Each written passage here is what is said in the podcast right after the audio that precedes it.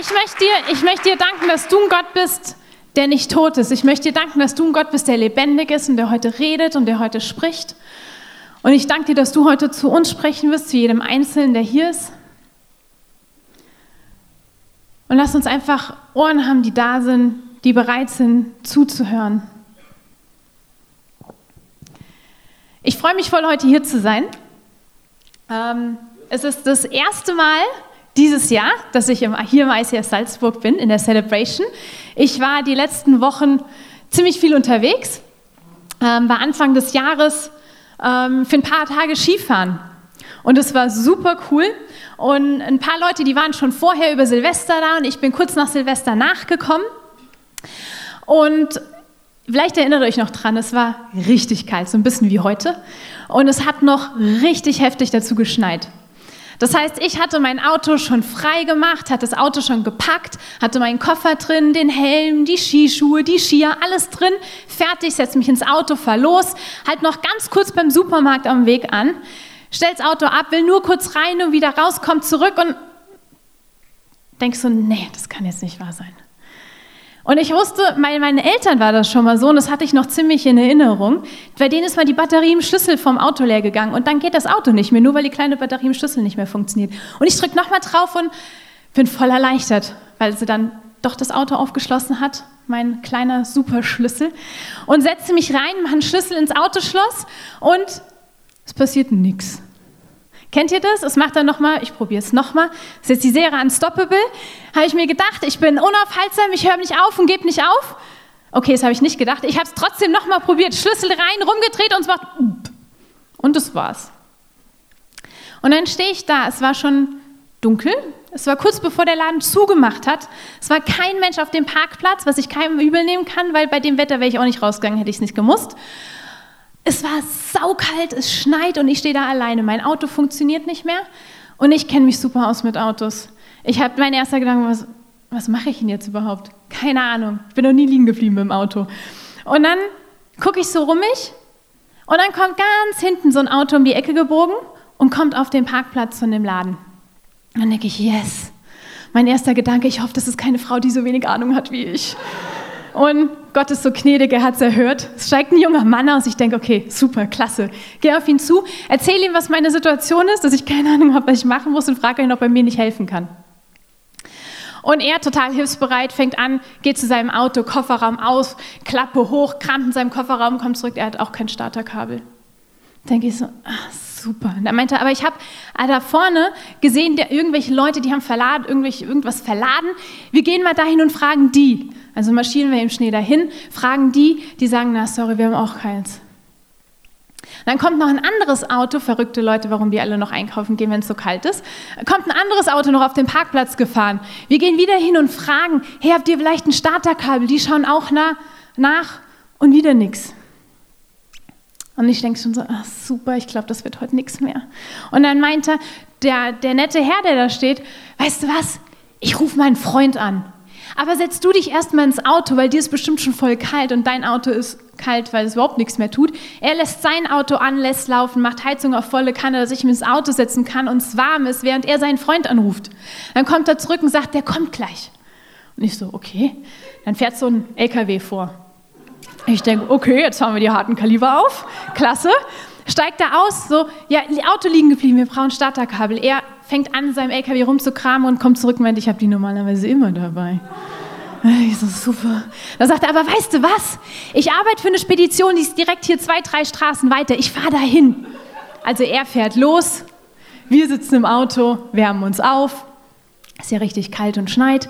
Nach einer Ewigkeit, das waren bestimmt 20, 30 Minuten, weiß nicht, wie lange man für zwei, drei Straßen braucht, kommt er wieder zurück und sagt, ich habe Starterkabel. Die waren riesig, die waren für LKWs. Und dann erzählt er die Geschichte. Ja, ich bin in die Spedition gekommen, aber da habe ich auch keine gefunden. Also habe ich einen Kollegen von mir angerufen, der ist mit seinem LKW gekommen, hat mir die Starterkabel gegeben, dann habe ich die genommen und bin wieder hierher gefahren. Deswegen hat es auch so lange gedauert.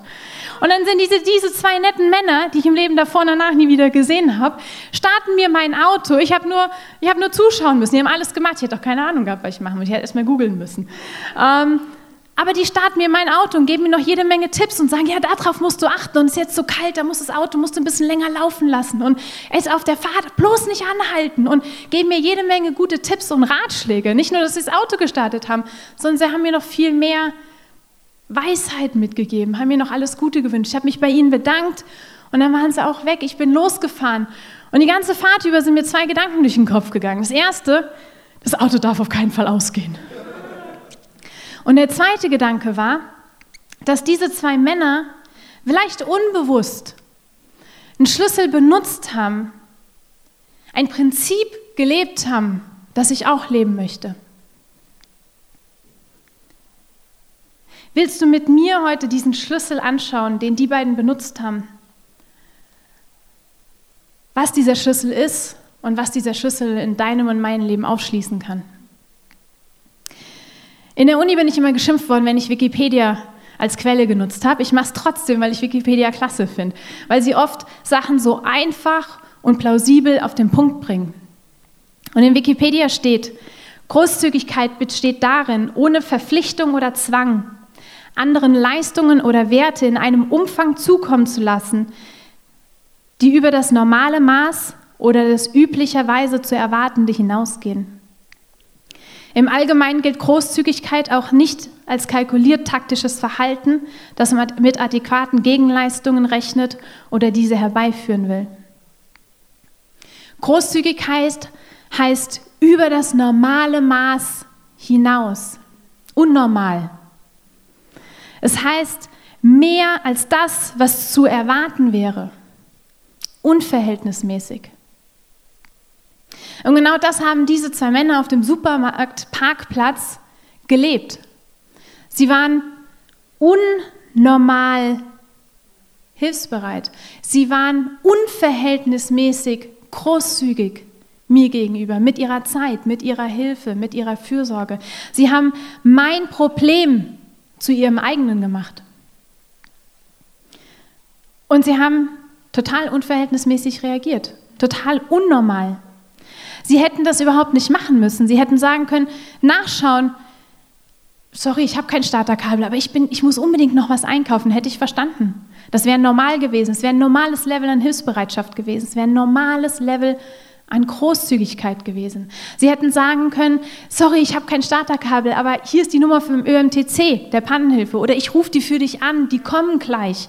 Wart du hier, ich habe ihnen gesagt, wo, die, wo du bist, die kommen und helfen dir. Das wäre auch normal gewesen. Das wäre auch schon großzügig gewesen. Aber sie haben mehr gemacht. Sie haben sich nicht aufhalten lassen davon, dass es kalt war, dass es geschneit hat, dass sie vielleicht was ganz anderes zu tun hatten. Sie waren unstoppable.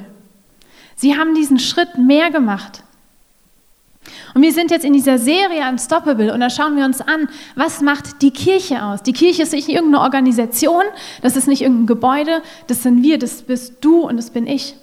Das heißt, wir schauen uns in der Serie an, was macht dich und was macht mich aus.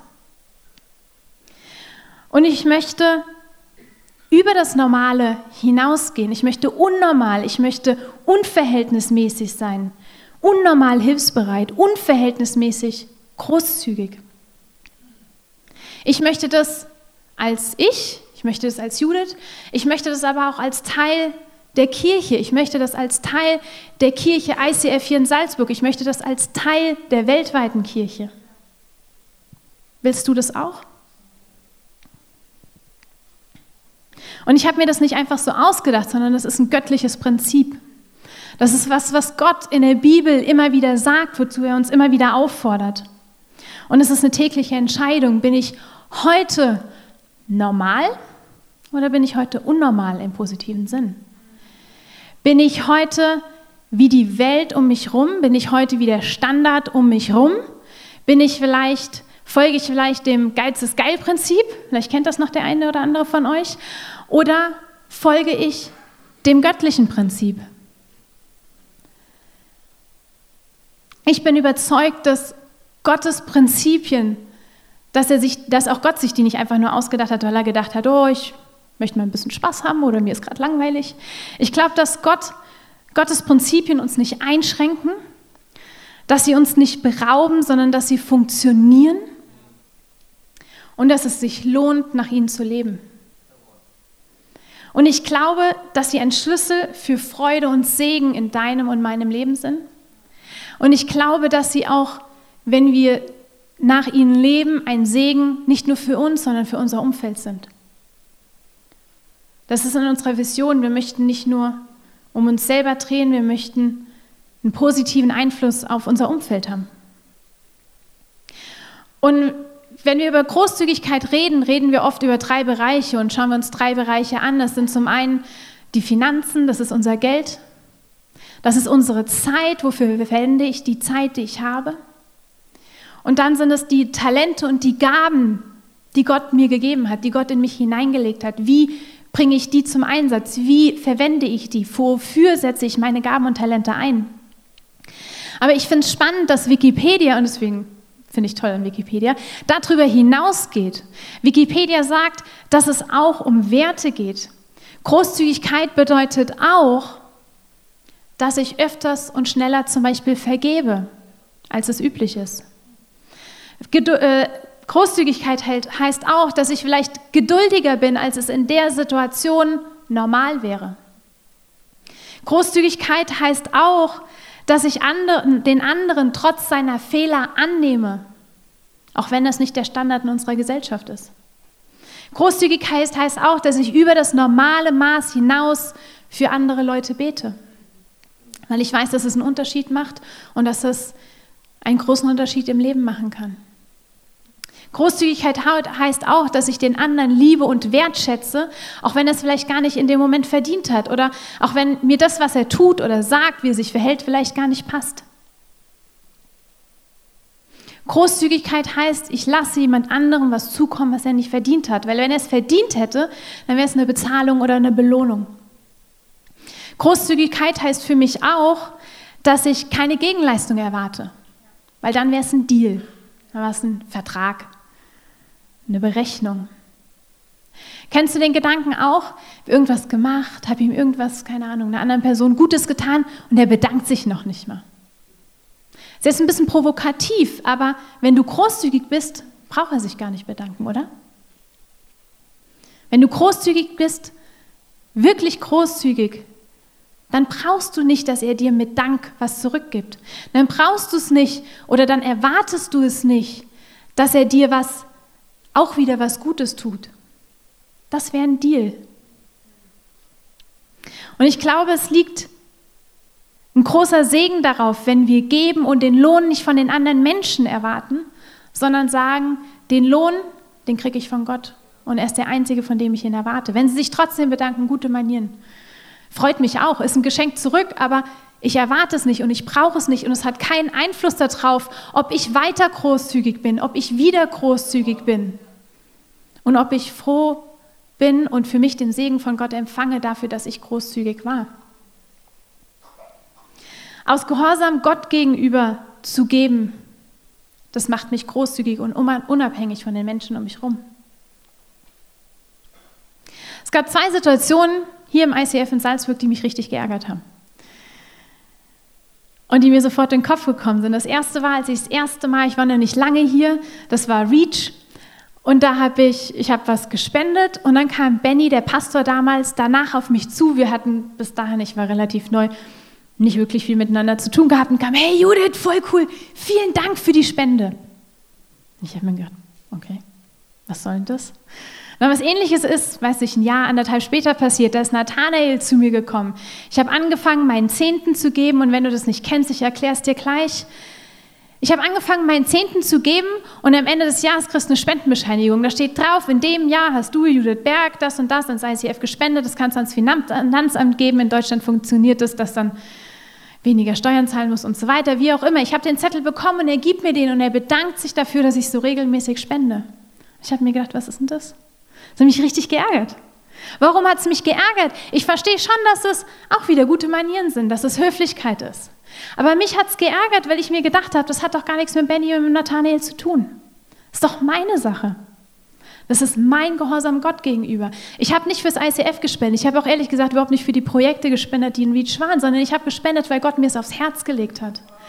Ich habe den Zehnten, ich habe das eingerichtet, dass ich immer wieder Geld regelmäßig ans ICF überweise. Nicht, weil das ICF so toll ist, sondern weil ich aus weil ich Gott gehorsam sein möchte, weil er es in seinem Wort sagt, dass es der Zehnte, das Zehn Prozent von dem, was ich habe und von dem, was ich verdiene, in seine Kirche gehören, in seinen Tempel gehören. Deswegen habe ich das gemacht. Es hat mit denen nichts zu tun gehabt. Sie haben dann die Verantwortung, wie sie mit dem Geld, was Gott ihnen durch mich anvertraut hat, weiter umgehen. Das ist ihre Verantwortung. Das müssen sie sich drum kümmern. Die Verantwortung, da müssen sie Rechenschaft vor Gott für ablegen. Aber dass ich gespendet habe, das war meine Sache. Das war mein Deal zwischen mir und Gott. Da hatten die gar nichts mit zu tun. Deswegen hat es mich geärgert, dass sie extra gemeint haben, da sich nochmal einbringen zu müssen. Ich verstehe warum. Ich hoffe, ihr versteht auch meine, mein, mein Herz dahinter. also zu mir nicht, wenn Natalia sich jetzt nicht mehr bedankt, dann ist es meine Schuld. und dann habe ich für mich, und das war, das war ein Prozess, und da ist viel passiert in den letzten Jahren bei mir. Ich habe für mich entschieden und erkannt, wenn ich, und ich, ich erkläre dir gleich, was es ist und habe es halt schon, dieser Zehnte ist für mich nicht großzügig. Dieser Zehnte ist für mich das normale Maß. Großzügig ist für mich, wenn ich darüber hinaus noch mehr gebe. In Reach, wenn ich irgendwo ein Patenkind habe, wenn ich in Compassion spende, wenn ich Leute unterstütze, wenn ich irgendwelche Projekte unterstütze, das ist für mich großzügig. Wenn ich über diese 10 Prozent in die Kirche rein investiere, das ist für mich großzügig. Aber die 10 Prozent sind für mich, das ist meine Entscheidung, mein normales Maß. Und jetzt habe ich so oft von diesem Zehnten geredet und wenn du jetzt hier sitzt und dich fragst, was ist dieser komische Zehnte, wovon redet die da vorne? Der Zehnte ist ein göttliches Prinzip, dass ich zehn Prozent von dem, was ich bekomme, was ich verdiene, was ich habe, dass ich das an Gott zurückgebe. Warum mache ich das? Weil ich überzeugt bin, dass das, was ich habe, das ist nicht mir. Das sind alles, was ich habe, ist was, was mir Gott gibt, was Gott mir geschenkt hat, was er mir anvertraut hat für eine gewisse Zeit, wo ich verwalten darf, aber es ist nicht wirklich meins. Und aus Dankbarkeit für diese Großzügigkeit und für das, was er mir gibt, gebe ich 10 Prozent von dem, was ich bekomme, wieder an ihn zurück. Und ich habe für mich entschieden, dass ich nicht, nicht das Letzte, sondern das Erste geben möchte. Ich habe gesagt, ich möchte Gott, dass er eine Priorität ist in meinem Leben dass er die Priorität Nummer eins in meinem Leben ist und das schlägt sich auch in Finanzen wieder. Und deswegen möchte ich Gott wirklich auch in den Finanzen an erste Stelle stellen.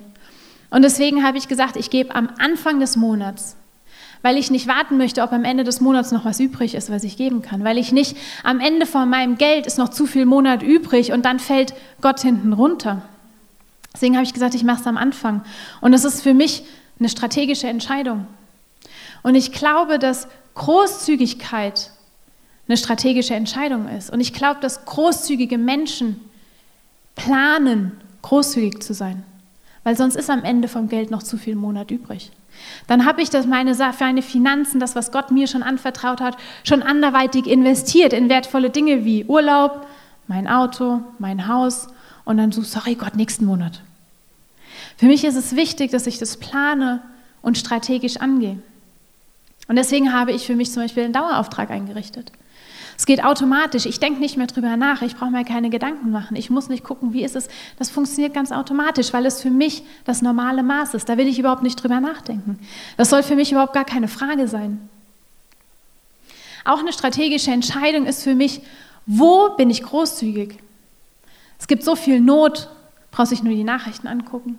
Es gibt so viele gute Projekte und so viele Möglichkeiten, wo man sich einbringen kann. Mit meiner Zeit, mit meinen Finanzen, mit meinen Talenten. Und es gibt so viele Orte und Möglichkeiten, die wirklich gut sind, die es auch wert sind, unterstützt zu werden. Aber ich habe mir dann die Frage gestellt, wo soll ich mich einbringen? Wo, was, was ist mein Ort? Was ist mein Umfang, in dem ich mich einbringe. Und in Malachi 3, Vers 10 sagt Gott, dass wir den Zehnten in seinen Tempel bringen sollen. Der Zehnte ist dafür da, dass die Kirche keinen Mangel hat. Der Zehnte ist dafür da, dass ich ihn in meine lokale Kirche gebe. Bei mir ist es das ICF hier in Salzburg. Ich weiß nicht, wo es bei dir ist. Vielleicht ist es bei dir in einer anderen Kirche. Das ist total in Ordnung. Aber ich, ich wünsche dir, dass du eine Kirche hast, die du deine Kirche nennst. Dass du eine Gemeinschaft mit anderen Christen hast, wo du sagst, das ist mein Zuhause. Und dann ist das dein Ort, wo auch immer das ist, wo dein Zehnter hingehört. Ich bin beruflich ziemlich viel unterwegs, sitze oft im Flugzeug. Und wenn ich einsteige, kommt jedes Mal vor jedem einzelnen Flug die Erinnerung. Im Fall eines Druckabfalls ziehen Sie die Sauerstoffmasken zu sich heran, drücken Sie sie fest über Mund und Nase und helfen Sie erst danach Kindern und anderen hilfsbedürftigen Menschen. Schon ganz schön egoistisch, oder? Hast du ein kleines Kind, kümmerst dich nur, sollst dich nur um dich selber kümmern, nicht um den neben dir. Im ersten Moment hört sich das vielleicht egoistisch an, aber das ist eine überlebenswichtige Strategie für mich und für meinen Nachbarn. Weil wenn Druckabfall im Flugzeug ist, bist du innerhalb von ein paar Sekunden bewusstlos. Dann bist du handlungsunfähig, dann kannst du nichts mehr machen. Wenn ich aber erst die Maske mir selber aufsetze, dafür Sorge trage, dass ich in einem, in einem Zustand bin, wo ich noch rational denken kann, wo ich weiter handlungsfähig bin, wo ich mich danach um das Kind neben mir, um die hilfsbedürftige Person in meiner Nähe, um mehrere Personen kümmern kann, dann ist das ein Segen nicht nur für mich, sondern für die Menschen um mich herum. Und ich glaube, es ist unglaublich wichtig, sich das bewusst zu machen. Wo, was ist der erste Schritt? Was versetzt mich in diese Lage, dass ich weiter handlungsfähig bin, dass ich weiter stark bin, dass ich mich dann im nächsten Schritt um die Menschen um mich herum kümmern kann? Und das ist die Strategie, sehe ich auch in der Bibel. Jesus sagt in der Apostelgeschichte, ihr werdet meine Zeugen sein in Jerusalem, in Judäa, in Samarien und überall bis an die Enden der Erde. Das ist genau die gleiche Strategie. Fang in Jerusalem an. Seid dort, ihr Jünger, Zeugen, da wo ihr herkommt, da wo ihr lebt, da wo eure Familien, eure Freunde zu Hause sind. Das ist deine Familie. Das ist deine Kirche. Das ist deine Stadt Salzburg. Danach, wenn das geklärt ist, wenn da alles versorgt ist, dann geh weiter. Dann geh nach Judäa. Das ist die Region. Das Salzburger Land, Berchtesgadener Land.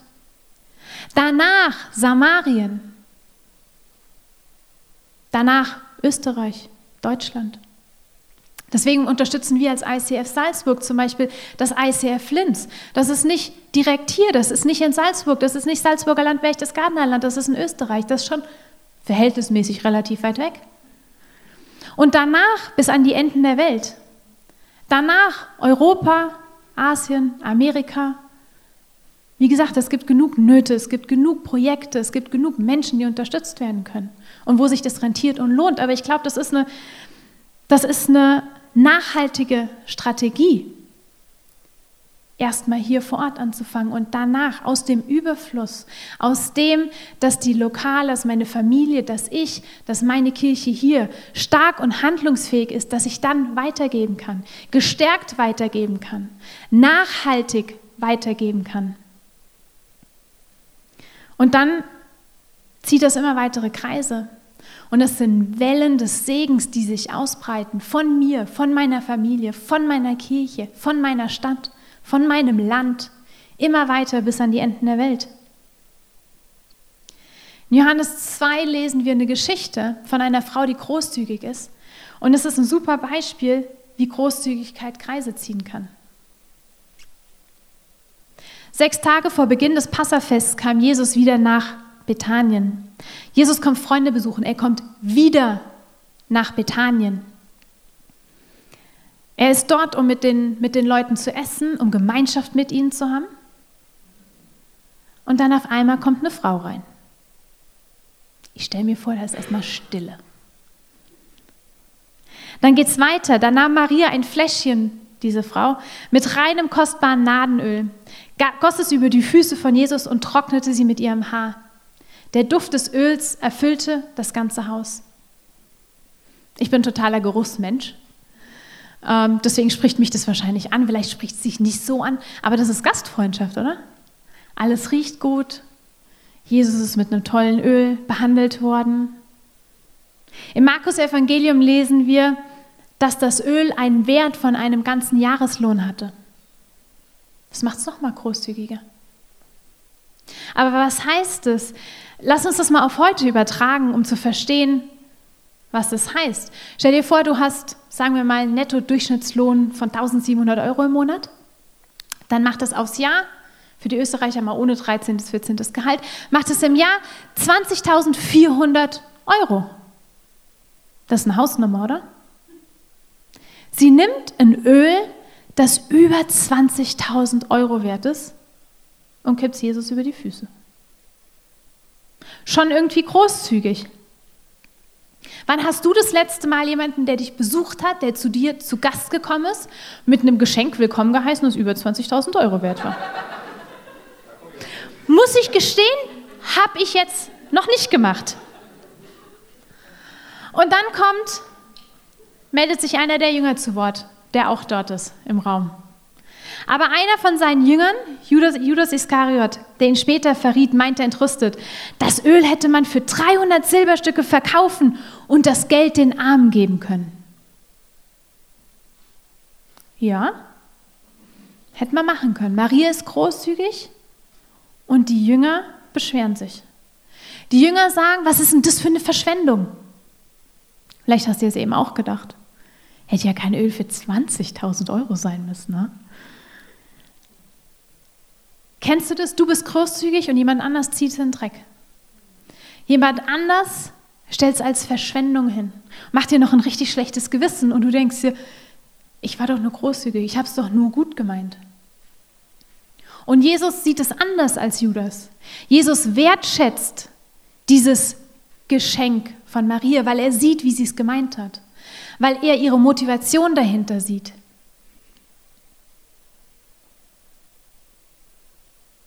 Jesus sagt, lass sie. Maria hat damit nur die Salbung für mein Begräbnis vorweggenommen. Im Markus-Evangelium heißt, warum macht ihr der Frau Schwierigkeiten? Sie, hätte etwas, sie hat etwas Gutes für mich getan. Jesus wertschätzt es.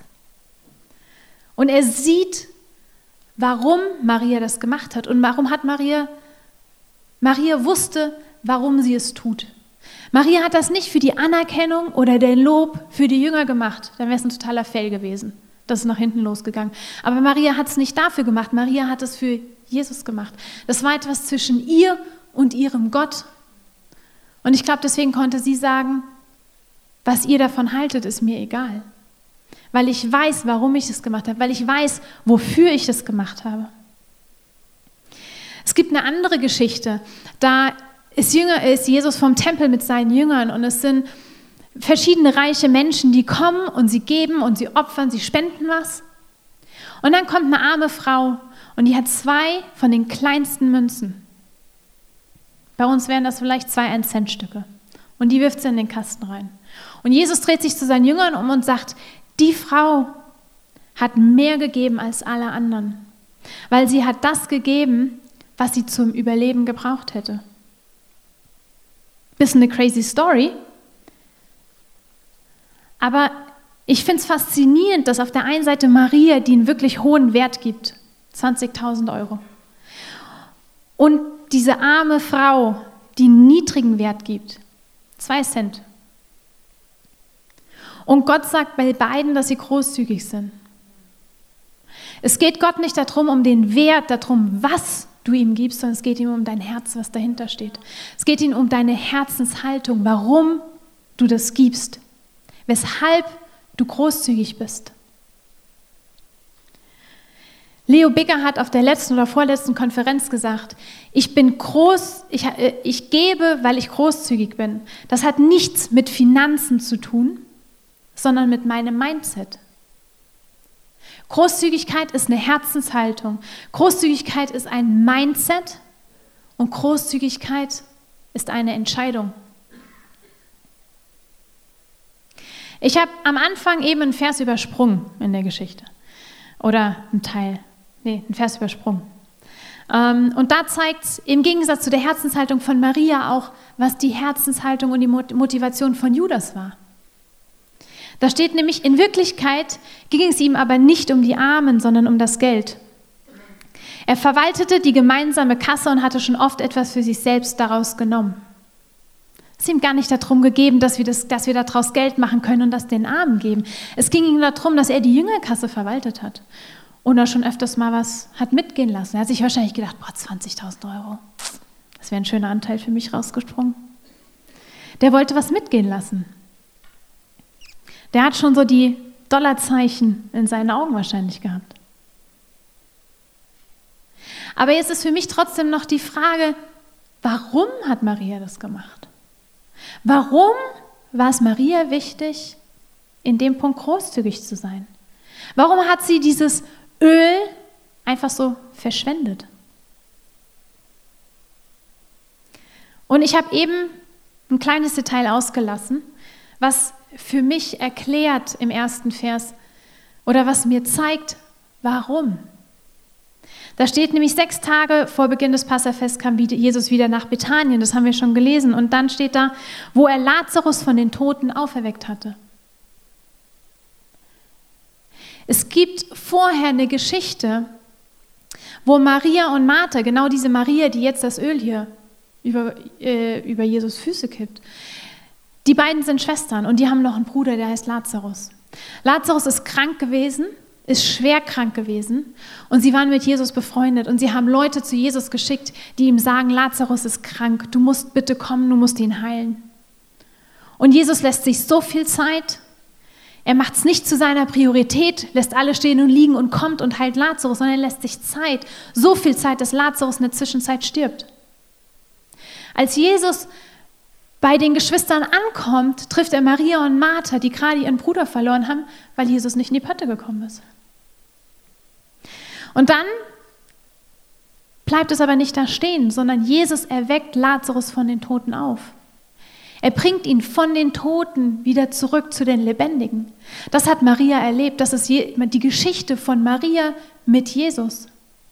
Und auf dem Hintergrund macht es für mich total Sinn, warum sie Jesus gegenüber jetzt so großzügig ist.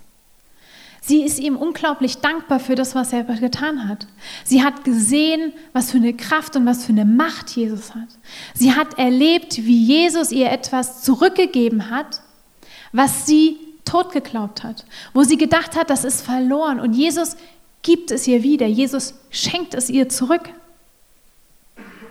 Maria hat erlebt, wie etwas Totes lebendig geworden ist. Ich glaube, Maria hat eine große Wahrheit verstanden. Ich glaube, Maria hat was Tiefes über Jesus verstanden. Und jetzt ist Maria großzügig, weil sie vorher erlebt hat, dass Jesus unglaublich großzügig mit ihr war. Und deswegen möchte ich heute großzügig sein, genau wie Maria, weil ich erlebt habe, was Jesus für mich getan hat. Dass Jesus für mich am Kreuz gestorben ist, damit ich nachher leben kann in Gemeinschaft mit ihm.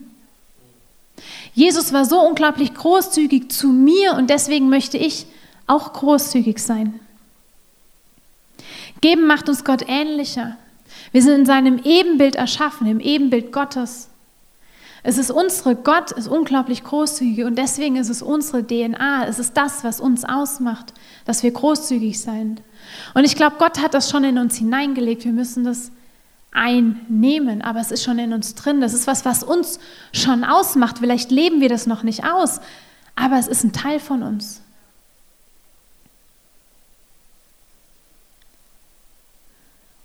Und was ich an diesen beiden Geschichten, Maria und die arme Frau. Was ich an den beiden Geschichten total faszinierend finde, ist oder interessant finde, dass Jesus weder die eine noch die andere Frau von dem abhält, was sie tun.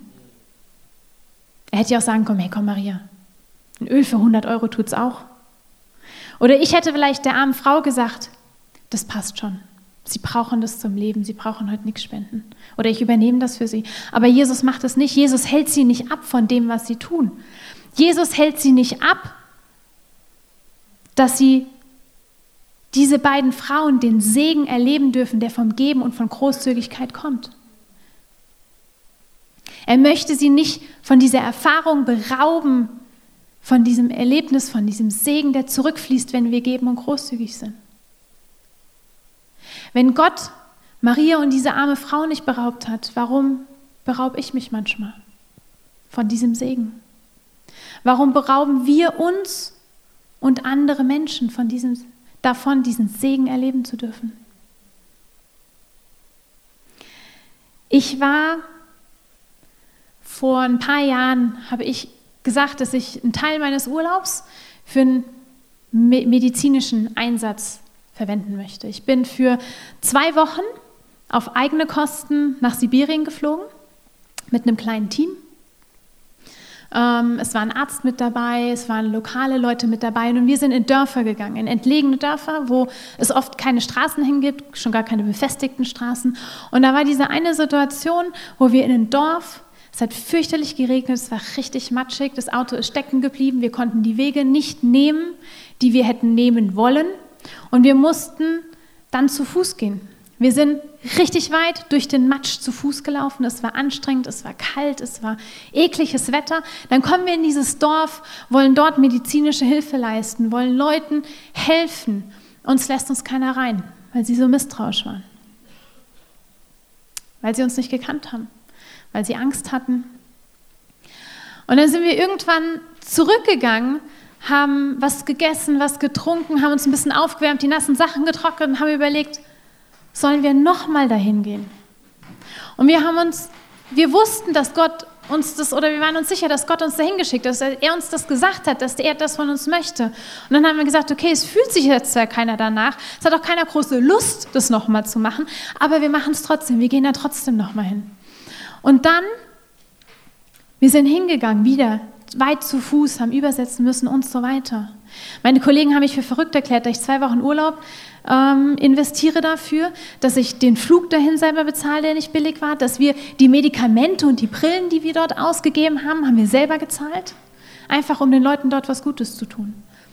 Und dann ist das passiert, was ihr auf dem Foto hier gleich seht.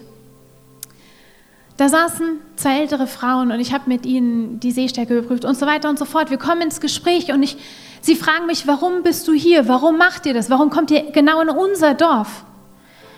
Und ich habe ihnen angefangen zu erzählen, dass einer aus unserem Team, der hatte früher mal, die Oma hat hier gewohnt in dem Dorf und es war für ihn extrem schwierig, weil er hatte keine Familie. Er hatte seine Frau und seine Kinder, aber er hatte keine Eltern, keine Geschwister mehr, Cousinen, Cousins, Oma, Opa, alle waren tot. Und diese zwei Frauen, die waren schon alt, die waren auch alleine. Und dann reden wir und irgendwann hole ich den, den, den Mann aus unserem Team dazu und wir merken, dass sie miteinander verwandt sind.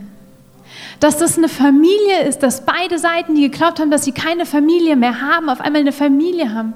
Dass diese alten Frauen Enkelkinder haben, Urenkelkinder haben.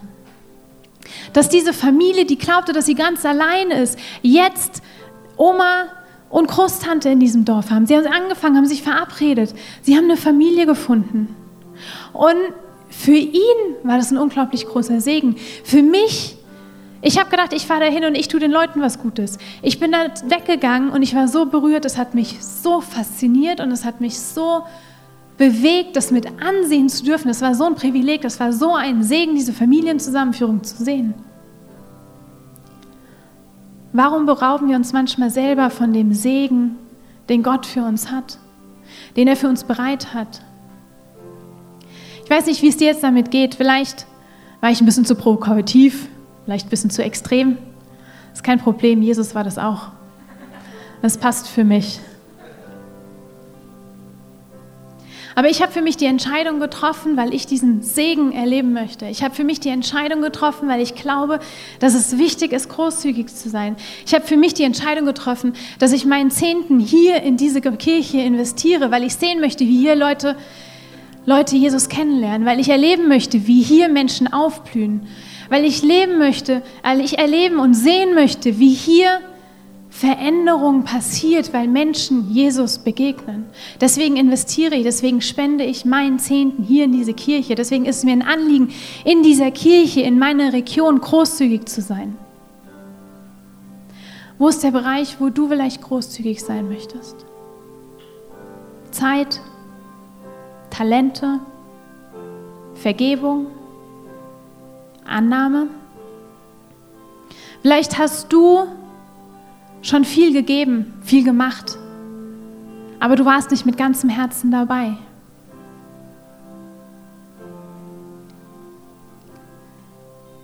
Ich weiß nicht, was deine Entscheidung ist, aber wir haben jetzt drei Lieder und ich möchte dich einladen, frag Gott, was er von dir möchte, was dein nächster Schritt ist. Dass er dir zeigt, wo ist der Bereich, in dem du unnormal, unverhältnismäßig werden darfst. Und danach haben wir da hinten das Face-to-Face, -face, die gerne mit dir beten. Ich lade dich ein und ich möchte dich dazu ermutigen, mach das fest. Ich habe das für mich vor ein paar Jahren festgemacht. Ich habe diese Entscheidung getroffen. Und die Entscheidung ist wichtig und das ist, warum ich heute meine Finanzen, meine Talente so lebe und so verwalte, wie ich es heute tue. Das waren viele Schritte und ich bin noch nicht am Ziel. Ich habe immer noch, dass ich mir das vornehme, dass ich mir Sachen überlege, dass ich das plane. Ich lade dich ein, mach das da hinten fest. Bete darüber mit dem Face-to-Face-Team. Lass dich von denen segnen. Papa, ich danke dir, dass du ein Gott bist, der großzügig bist, dass wir großzügig sein dürfen, weil du diese DNA in uns hineingelegt hast, weil wir dir nachfolgen und deinem Beispiel folgen dürfen. Papa, ich danke dir, dass du so großzügig zu uns warst und dass du, dass du uns segnen möchtest, dass du uns diesen Segen geben möchtest, der auf Geben und Großzügigkeit liegt. Amen.